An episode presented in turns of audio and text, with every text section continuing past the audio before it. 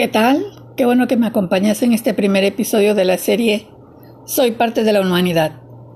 Mi nombre es Adriana y en este primer episodio platicaremos sobre los rasgos que han contribuido a la formación de tu identidad. Comenzamos.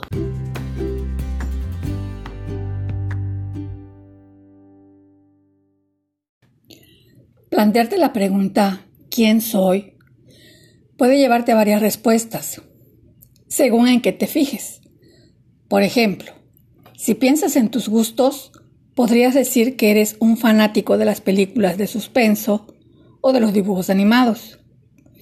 Si piensas en la familia a la que perteneces, tal vez podrías decir que eres la segunda de cuatro hermanos o que eres el nieto de Josefina o la hija de Felipe. Si te preguntas por tu personalidad, probablemente contarías que eres una persona alegre, a la que le gusta bailar o que le enojan los engaños. Somos una sola persona, pero dentro de nosotros se reúnen varias características que nos definen. ¿Alguna vez te has preguntado quién eres? La identidad de cada persona está conformada por muchos ángulos que nos dejan ver una parte de lo que somos. Los seres humanos tenemos características que nos definen, que nos distinguen de otros y en ocasiones nos unen. Con el paso del tiempo, las personas vamos cambiando y conformando aquello que nos hace únicos. ¿Te has preguntado alguna vez quién eres? ¿Qué te distingue de los demás?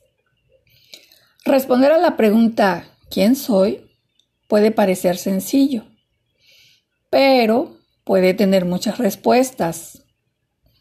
Iniciemos definiendo identidad.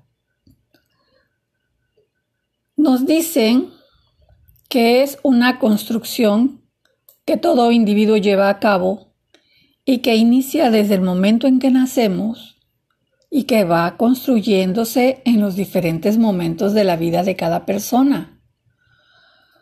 Son procesos que se van presentando y de ahí se da la identidad del niño, la identidad del adolescente, la del joven adulto, la identidad del adulto mayor y la de identidad del adulto maduro. A veces esta identidad se consolida en buenas condiciones, en otras ocasiones hay dificultad para consolidar una identidad confiable. Construimos diversas identidades. Nuestra identidad como alumno, como hijo, como amigo, como sobrino, como novio, como nieto. Diferentes formas de vernos a nosotros mismos de acuerdo al ambiente y contexto en el que nos desarrollamos. Ahora bien, ¿Cómo conformamos nuestra identidad a lo largo de nuestra vida? Fundamentalmente, tomando la información que nos rodea, aprendiendo del ejemplo que nos dan, en términos de actividades que realizamos, de gustos que vamos desarrollando, de los valores y normas que aprendemos en casa, en la escuela y de lo que nos rodea. Los padres y las personas que están cerca de nosotros nos nutren con su identidad, deberíamos preguntarnos, ¿cómo fue mi papá? ¿Cómo fue mi mamá? ¿Cómo fueron mis tíos, primos, etcétera?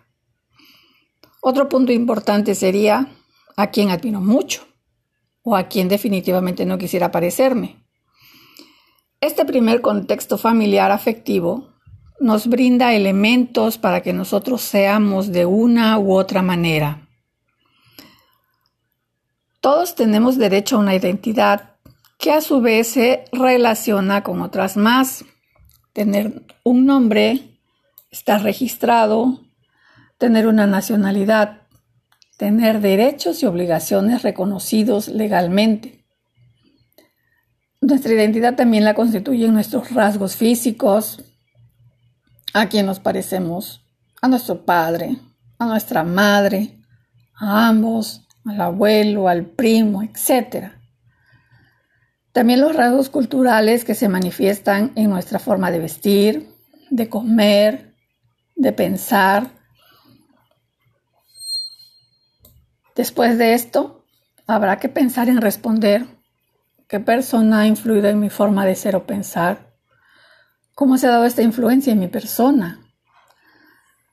Recordar siempre que cada uno de nosotros va construyendo su propia identidad con base en lo que vamos percibiendo, con base en lo que vamos aprendiendo o de quienes nos rodean, de los ejemplos que vamos teniendo y observando a nuestro alrededor, y vamos reflexionando con qué estamos de acuerdo o en desacuerdo, con qué asemejamos o preferimos rechazar. Estar conscientes que cada sujeto construye su identidad a través de su entorno.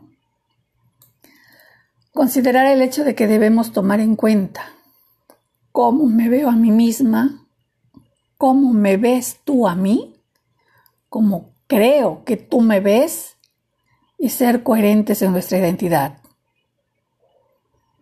Una frase que viene a colación sería de Alfred Jameson. Yo soy una parte de todo aquello que he encontrado en mi camino. Con esto terminamos este episodio. Te recomiendo leas tu libro de formación cívica y ética, volumen 1, bloque 3.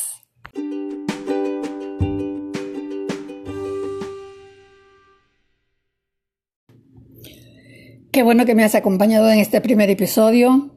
Recuerda que encontrarás algunos enlaces en las notas del podcast hacia sitios de interés y recursos adicionales.